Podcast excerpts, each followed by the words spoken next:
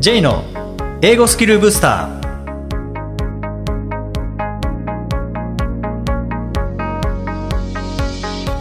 こんにちは J こと早川浩二ですこんにちは、アシスタントのあきです。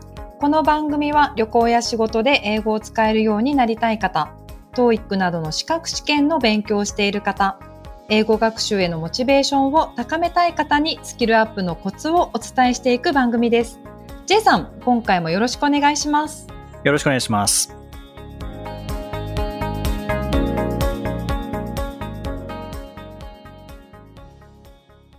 え今回もインタビューです。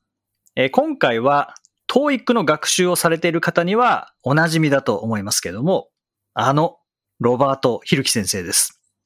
えー前編の今回は、えー、ヒルキ先生が TOEIC を教えることになったきっかけとか、あとはネイティブスピーカーから見た TOEIC について、まあこの辺やっぱり気になりますよね。えーさらに効果的な学習について伺いました。えーインタビューをお聞きください。えー今回はロバート・ヒルキ先生にお越しいただきました。Robert, welcome to the program. Thank you very much, Jay. Thank you. So, um, first I met you about 16 years ago? I think that's right. Yeah, with the Yeah. first TTT. Mm-hmm. TOEIC teachers training. And I was happily surprised that you suggested that I co-author a book with you. Right. And that's how I started my writing career, thanks to you. Now, uh, let me start the interview. Yep. Okay. So, uh, you've lived in Japan over 40 years. hmm Uh, what brought you to Japan? Oh, it's a good question. Um, when I was a graduate student, I had a chance to take care of some Japanese students in the United States, hmm and um, basically, uh, I formed my own small company to to take care of them at that time. And as a result of that, I had to come to Japan a number of times in order to meet with travel agencies and, and universities and so forth to try to find students for, for my program because I started to take care of uh, uh, ryugakse who would come over um, to for homestay, homestay, and then that kind of planted a seed that eventually I wanted to live in Japan, and then I did. So I've been Mhm. here for quite a long time. Oh. And how did you start your career in Japan? Um, well, I got a job teaching at ICU. I Um, see. Mm. yeah, Actually, ironically, through one of the students who had been one of my homestay students. Oh. He was an ICU student, and he Mhm. told me quite a bit about ICU. So I was very interested in ICU, and so um, I met um, some people from ICU when I came over, and it, it just led eventually to a job teaching at ICU. So I was in the English language program there for for many years. But you didn't teach TOEIC at the time, did you? Well, not initially, but uh, through I, one of the connections at ICU, Mm-hmm. uh, Dr. Randy Thrasher had a long connection with Aruku, and they asked him if he knew anyone who might be interested in writing about TOEIC. And he approached me. By chance, I had taken a TOEIC. I took a TOEIC in 1984 1984. and and uh, that was my my very first uh, TOEIC test. I just Mhm. took it because I've always been interested in testing, oh. and he Randy also is a testing expert, and so he thought, well, maybe Robert might be interested in TOEIC. So Randy introduced me to ALK, and I started to become more interested in in things related to TOEIC and started writing books and so forth. Ah, and I and see. that that was the yeah. But TOEIC initially was just a kind of um, arubaito for me in the beginning, Mhm. of course, because my main focus was teaching at the university. But then I started to to deliver some TOEIC seminars at the university as well, and Mhm. and uh, it just kind of snowballed. Ah, I see. Doing some of the seminars in the evening at ALC. That's Mhm. actually where I met Hiro Maeda, Oh. right? Because Hiro used to be the tantosha for our program, for our TOEIC program oh. and okay. uh, I would have lunch with him and be talking to him at lunch, and he would ask me really, really um, perceptive questions about the Mhm, TOEIC, and I told him, mhm. I said, you know, you can do this. You know, you you you really have a skill for doing this. And I think Mhm. now he's even more famous than we are, Jay. yeah. that's an interesting history. yeah, that's so that's Yeah. kind of the history of how we all got together, and then of course Mhm. Through Hiro, uh, of course, I was able to meet you because of Mhm. your participation in the TTT. So you and I have worked together now for about 16 years now. Oh, okay. So, from your point of view as a native English speaker and also a TOEIC teacher, is TOEIC a good test in any sense? Yeah, you know, actually, that, I'm often asked that question, and my answer is yes. I think for what it does, it's a very good test. Mm. You know, uh, of course, the best test would be, you know, that the student comes to your Kenkyusu or my Kenkyusu and sits down together with us. We give her something to read, and then we have a discussion about what she's just read. So we could, te- and maybe even have her write something for us so we can test all four skills. But that's not practical if you're thinking about administering a test to to many many people. I mean, Mhm. more than, as as you know, of course, more than five million people take the TOEIC every year, right? It's not it's not feasible to be able to do that kind of one-on-one interview. So, in terms of a mass administered test, I think TOEIC does a pretty good job Mhm. of recognizing what a person's ability is, at, at least at least the passive ability, at Mhm. least the passive ability. Yeah, yeah, yeah. You know, reading and listening scores are usually pretty closely correlated with writing and speaking with the Mhm. output, although it's not 100%. Yeah, I mean, there are some people who have high TOEIC scores, but, um, you know, they, they don't always communicate well in English. But actually, uh, that's, that's something that you and I have talked about over the years before. Mhm. Okay, can we talk about that for a minute? Yeah, sure.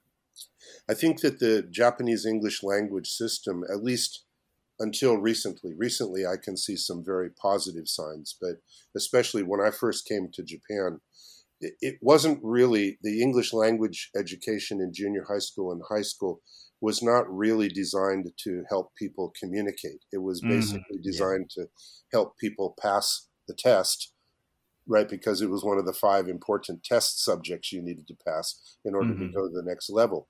So I think students would develop a kind of mindset that uh, if I don't understand it perfectly, I don't really understand it. it. It's not, I don't control it, and it's probably safer to be quiet because I don't want to make a mistake in front of other people, right?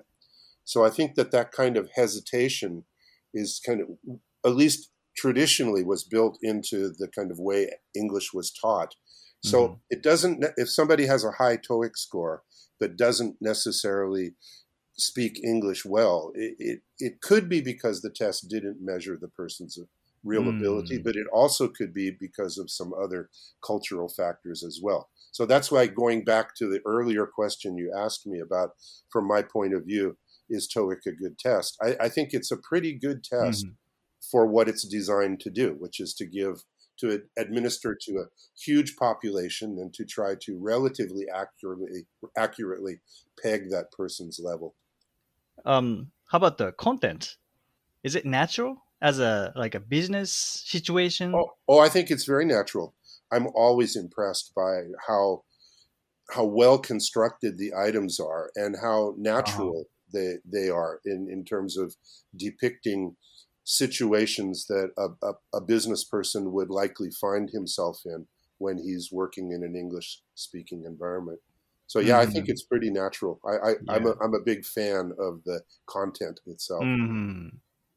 So, um, when we look back on the past, uh, TOEIC has made a major changes uh, twice in the past. Like part two had changed, and part six had changed, and some parts have been updated. And did you feel any difference in difficulty? Definitely in the difficulty, yeah. Mhm. I, I, I felt that when I took the test in the the second major change was in May of 2016, right? Yeah. And I, when I took that test, I was I was kind of agodon, kind of really surprised Mm. about at how difficult some of the types were. That you know, even as a native speaker who, you know, has studied the TOEIC pretty carefully, it, Mhm. it, it seemed to me that I really had to pay attention in order Oh. to be able to get the items correct on, Mhm. on that first test. And then when we've looked at the kind of new tendencies, you know, I, like uh, you mentioned part six, of course, with the sentence sentence selection question. Mhm. Um, that's kind of added to the reading load, right? Yeah. Because you know before there were twelve questions, and now there are sixteen questions, Mhm. right? And those extra four questions, and a one per each of the passages, is the sentence selection question Right. even though the passages themselves have become a little bit shorter. But when you think about the the syntax, the answer choices for the um, for the sentence selection question, each one of those has around you know 9 10 11 words in it and that's Mhm. four syntax right so then Mhm. basically you're adding you know close to 50 words you know of Mhm. reading reading load Right. so the, the, the in terms of time management for the reading comprehension section, it, it's definitely become more challenging. And then in, Mm-hmm. in part two, you mentioned part two as well. Um, the uh, situation dependent question type, you know, where Mm-hmm. that you need to pay attention to the the tone of voice, right? Like, do you know? Do you, the direct question? Do you know what time it is? It's three o'clock. Or indirect question: Do you know what time it is? Oh, I'm sorry, I didn't wear my watch today. Or the Mhm. sentence depending question: Jay, do you know what time it is? And then, ah, don't worry, Robert, we can still make it Ah. right? Which means that you need to be able to kind of read the air in a in Mm. a sense. Part that's another important change too that happened in part three and part four, the kind of inference questions. now, Yeah. Right. right. And then of course the the graphic questions. There's some new types which I think are really really good Mm. um, from a testing point of view. So yeah, it, it's I think it's been more challenging and more interesting. But part seven as well seems like a bigger reading load. So it's yeah. I, I definitely feel the difficulty. How about for you as a high level non-native speaker? Did, Mhm. did you notice any changes in the difficulty? Yeah, um, TOEIC used to be a test like uh, finding an information, like for part three, four, and part seven. Uh, But now we have to kind of read everything for part Right. seven to Mhm. answer everything.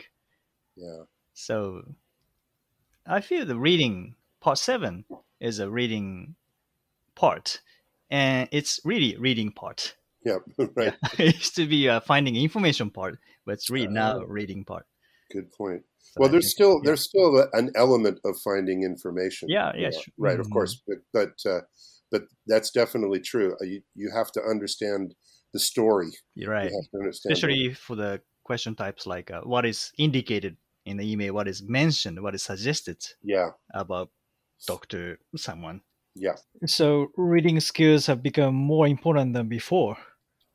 yep, definitely agree. But the good news about that is the one thing that Japanese English education has trained people to do is how to read. I mean, you know, basically junior high school and high school and even university English classes were heavily reading focused. Yeah. So, in terms of the four skills, I think reading is one skill that Japanese are relatively adept at, pretty pretty Mhm. good at doing. So, Mhm. as long as people understand the the need for managing time well, so that they don't waste time unnecessarily, so that they can save time for the reading section, right? I, I, I think if they can do that, then they can apply the reading skills that they Right. have. As you said earlier, Robert, getting high scores doesn't necessarily mean it's the proof of communication skills. But uh, when it comes to scores, I like your idea that a TOEIC is a driver's license. Uh, Could you explain that in detail? Yeah, okay, that's one of my kind of catch copy, I guess. Mhm. you know, TOEIC is a driver's license. Um, the ultimate goal, of course, is not simply to get a high TOEIC score. It, it may be for some people. I mean, if there are some people, for example, that they're working in a company that has decided you cannot be considered for promotion unless you have 600 on the TOEIC or 730 on the TOEIC or whatever the company decides. I mean, maybe for those people, if they're basically working domestically and they don't really need to work outside of uh, Japan, maybe for them the real end target, the real final final goal is simply the number getting 600 or getting Hmm. 730. But for most people, the real purpose for for any study is to be able to communicate effectively in English, right? Mm-hmm. And the only way that you're really ultimately going to be able to be comfortable speaking in English is by actually speaking English. You know, Right. you look for opportunities where you can use English, either in your business or, or in your daily life. And in a sense, for example, if, if some visitors are coming from overseas, uh, the, your boss maybe is going to ask somebody to make a presentation to them or to, to take care of them during their visit, for example, or maybe the company is thinking about sending some expatriate staff to work in a different country. When you're in that situation, naturally your English is going to improve. So, TOEIC, in a sense, is just kind of the qualification. It's the kind of driver's license that allows you to get into the situation. And, mm-hmm. and it's not only officially get into the situation, it's also kind of mindset for for the individual as well because if you get a TOEIC score that reflects your own ability that kind of motivates you to look for chances to be able to use English. You you gain confidence. You feel like I can do this. Mm-hmm. and and, and then you get into the situation and you use English to communicate and people communicate with you. That also gives you kind of positive feedback. It's a positive feedback loop right? And then again because you got that positive feedback you're you're more encouraged to look for situations or, Mm. or study even harder so at, a, at an individual level at a kind of a mindset level as well it's a kind of driver's license to Mm. encourage you to get into that situation kind of positive niwatori and tamago kind of positive feedback cycle Mm-hmm. positive feedback loop Yeah. yeah, So so, that's why i think it's like a driver's license Mhm. So if they get higher score, then they get um, more confidence. Yeah. And then the more confidence they get, the harder they they are. Uh, you know, they tend to try. Yeah. And then eventually, the, their English level will increase. Mm-hmm. yeah that's that's exactly right Oh. So it's the two levels because there is the official level as well because many companies use the TOEIC as a kind of benchmark to decide Mhm. whether people should be sent overseas or put into certain departments like working in uh, in a global in a global environment for example or whether the person should remain in a domestic environment. So the TOEIC is kind of in that sense it's also a driver's license too, but it's more importantly at, at the kind of spiritual or individual Mhm. level. Okay. So some people want only the score Yeah. required by their companies, and some people want more than the score. So what advice would you give to those two different types of people? Well, for the people who just need the score, um, they should set a plan. Basically, three months is kind of my ideal target time, and then they learn the the strategies that you know are very effective. Like, for example, using I don't know chokuzen no gijitsu, for example. I think it's laid out in a way that gives people the basic strategies that they need, and then above that, then they just need to take a lot of practice tests Mm-hmm. in order to be able to be very familiar. Now, the, there's one one proviso or one kind of exception, and that is if the person's control of English grammar is really really low. Mm-hmm. You know, I, I remember I was doing a training session one time talking about part of speech problems in part Mhm. five, Hinshin no mondai Mm-hmm. and talking, you know, Keiyoshi, Fukushi, and so forth. And I could hear two students talking to each other. Ne, Akira, ne, Keiyoshi te nani? Yeah. you know, if you're kind of at that level, that kind of level, then Mhm. of course the strategies that that we would want you to learn, it's almost meaningless. So I think Mm. if if you don't have a kind of basic control of English grammar, that that's where using some some Japanese language textbooks will be really helpful for you to be able to develop this this the control of English grammar that you should have learned in junior high school Mm-hmm. but maybe didn't learn because of the way the teacher taught the class or your attitude towards class uh, towards um, English at that time. So for those people, a, a focused approach, three months, you dedicate yourself to do it. And I know everybody's really busy, but you need to find the time. If if you really need that target score to advance in your career professionally, then you just need you must find the time. You just Mhm. you have to find the time to do it. Um, for people who want more than just only the score, of course, learning the strategies so that you can so that you can um, get a good score, get the score you deserve. But for those people who want more than the score, you need to put yourself in situations where you're using English. You know, uh, and and if you know, it doesn't mean you have to necessarily stand in front of the station and stop non-Japanese people who are walking by and start talking to them. Although that's one option, but Mhm. there's other ways that you can do it too. For example, um, online uh, English lessons with people overseas, like uh, in the Philippines, for example, very you know normal kind of Skype lessons every day, thirty minutes, for example, or um, you watch Netflix, Mhm. for example. Um, not watching kind of Bruce Willis or Arnold Schwarzenegger kind of movies, but watching kind of movies that are about daily life Yeah. for example. Uh, and also for people who want more than just the, the TOEIC score, studying idioms would be really important. Jukugo, Idioms. Mhm. yeah, because um, natural English speech, especially between native speakers, uses a lot of, of idioms. Um, that's one reason why, probably, if um, I talk directly to somebody, they can understand almost 100% of what I say. I think my English is cho wakariyasu Mhm. compared to typical gaijin, right? But the main reason for that is because I don't use idioms when I Oh. speak to non-native speakers.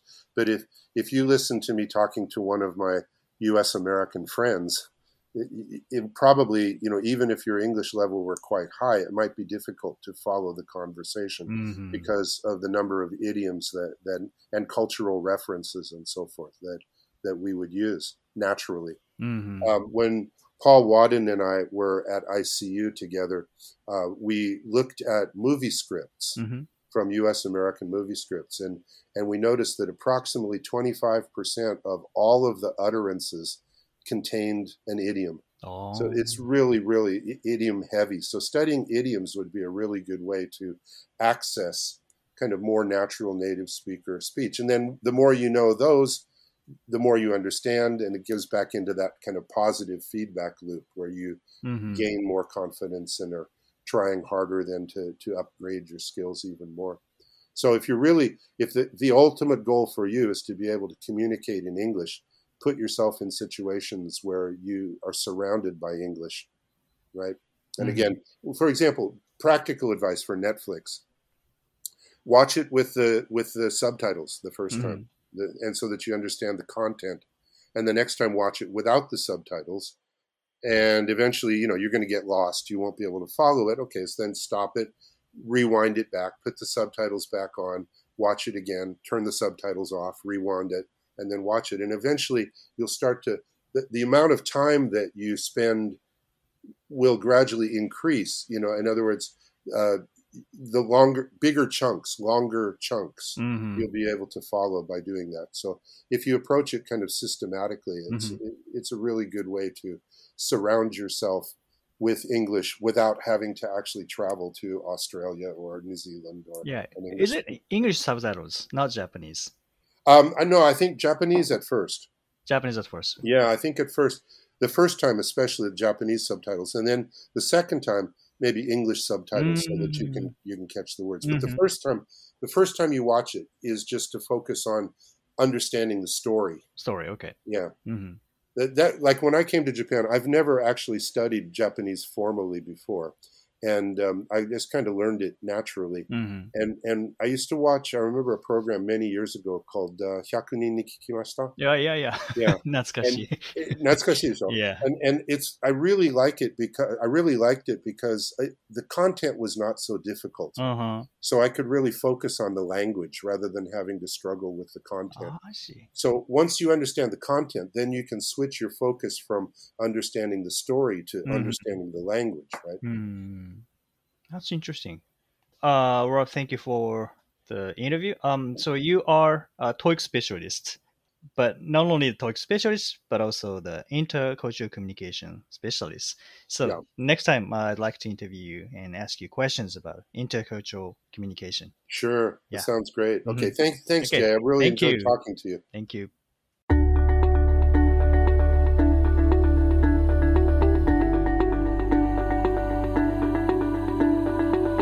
Useful expressions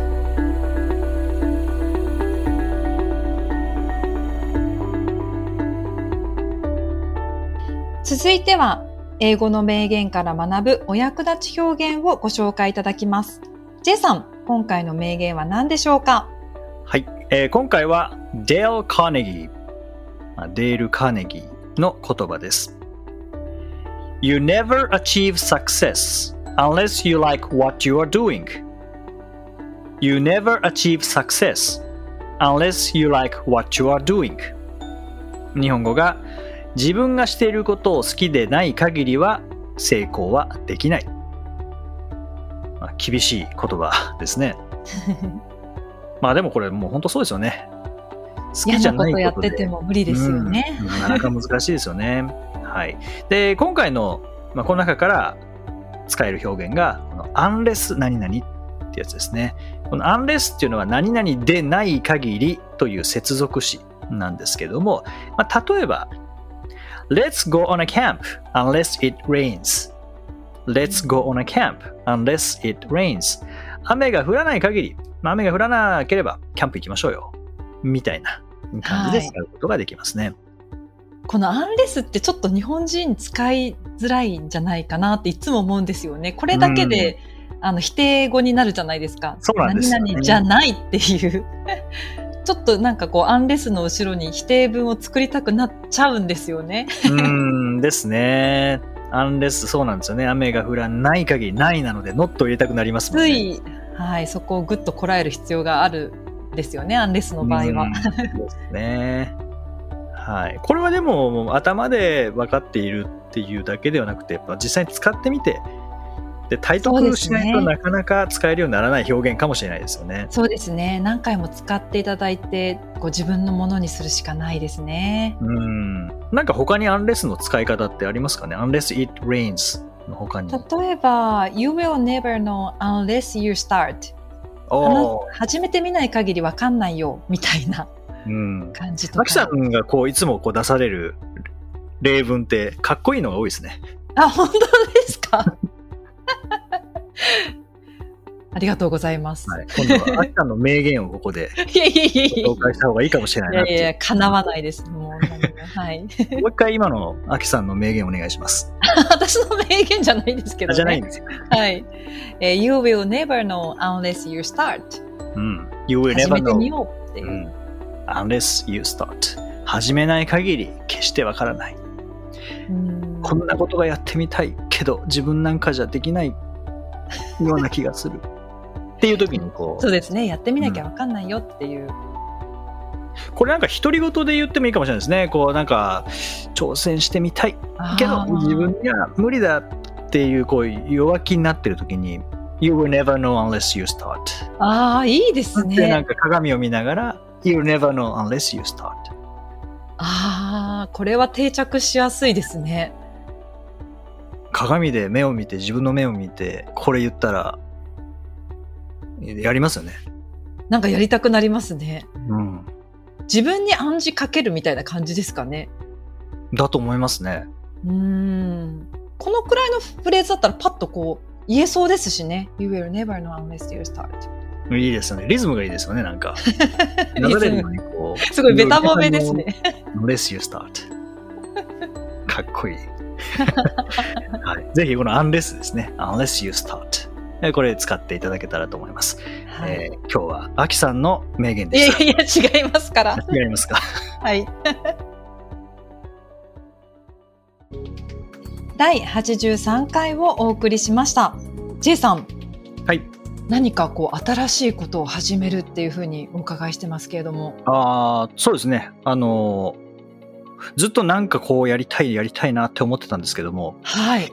You never know unless you start 早速。でこうやって使うんですよねそうですね、そうですね。はいやりたいなって思ってることがあってはい、なんでしょう。それがブッククラブブッククラブ。日本語で言う読書会みたいなやつですねはいはい。僕あの大量に本読むんですけどはい。全然覚えてないんですよね 中身をってことですか？中身をはい、うんで、まあ、もしかしたらそういう方もいらっしゃるのかなって思いますし、あとは本を読みたいんだけど、まあ、読むきっかけがないとかっていう方もいらっしゃると思うんですよね。で、なんかそういう時にこうブッククラブみたいなのがあったら、なんか期日までに読んで、で、こう感想とかを言い合うっていうのができたらいいなっていうのも、なんかずっとこう頭の隅にあったんですけど、なかなかこうきっかけがなくて。でも、ふとした時に、あ、こういうのやっぱいいよなと思って。で、あの、ま、読書の良さっていろいろあると思うんですけど、例えば、まあ、情報を取り込むっていうのもすごくありますし、あとは、その著者と向き合うことっていうのもできますよね。ああ、そうですね。うん。あとは、自分と向き合うこともできるんですよね。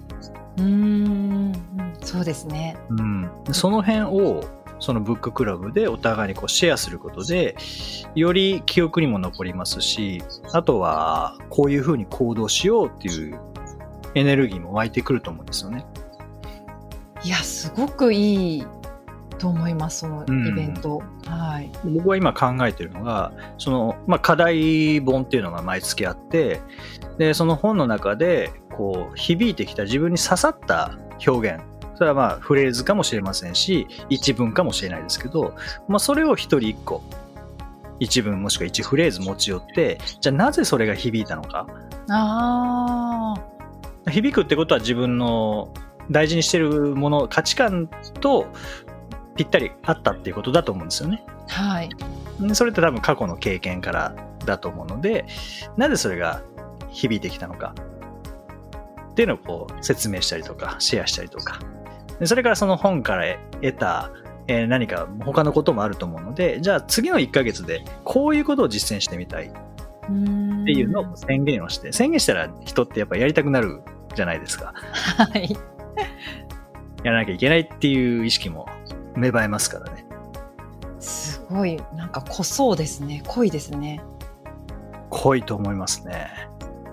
確かに本って読んだら自己完結して終わりってなっちゃうケースが多いので、後々思い出すかっていうと、中身を思い出さないんですよね。なんか消化できてるかどうかも自分でよくわからなかったりするので、そういった場所があって自分の言葉でしっかり何がどう感じたのかみたいなのを説明できたりするとなんかこう自分でちゃんとその内容も消化できてる気になってますます読んでる価値を見出せそうですよね。そうですね。あと、やっぱり読み方も変わってくると思いますし、自分のこう考えを伝えるっていう、こう伝える力も、そうですね。つきやすくなるかなと思うんですよね。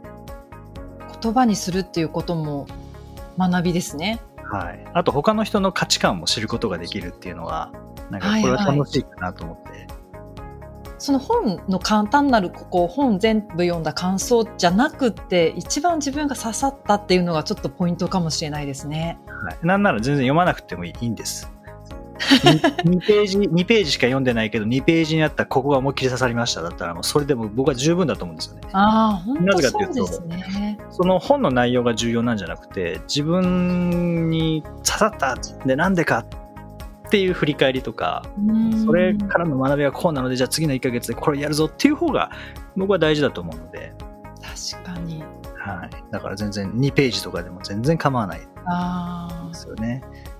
それを聞いてちょっと参加しやすいなって思う人もいるでしょうねうん、そうですね。で、あの、課題図書を、あ、これ、前から読んでみたかったんだよなとか、あ、なんか面白そうだなってなったら、全然こう参加していただいて、で、あ、今月の本あんま興味ないなってなったら、参加しなくてもいいと。そういうシステムなんですね。なんかもうこう、ゆるくやりたいですね。あ、ゆるく、参加したい時に参加する。うん。だって、今日の名言にありましたけど、アキさんじゃない方の名言ですね。はい。You never achieve success unless you like what you're doing ってありました。やっぱり好きじゃないことを、好きじゃないものを読んでも、興味持てないものを読んでも、頭入んないですからね。J さんらしいと思います、本当に。そこのスタンスが。どういうことですか？いや、J さんってこう、人の価値を尊重する人だなってすごい思うんですよ。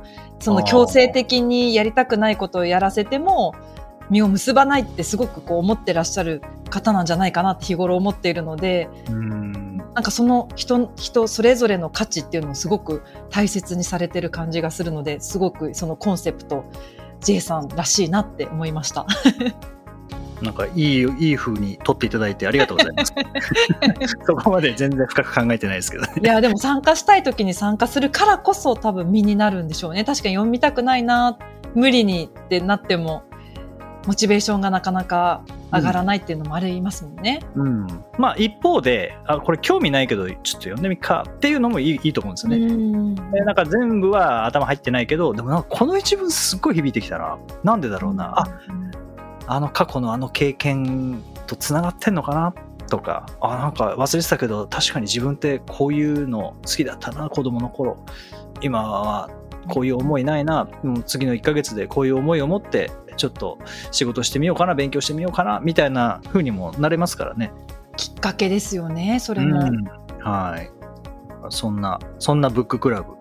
いやしたいなそうですね。はいじゃあ近々そういったお知らせが届きますね、きっと。そうですね。はい、届くと思います。やりましょう、じゃあ。はい。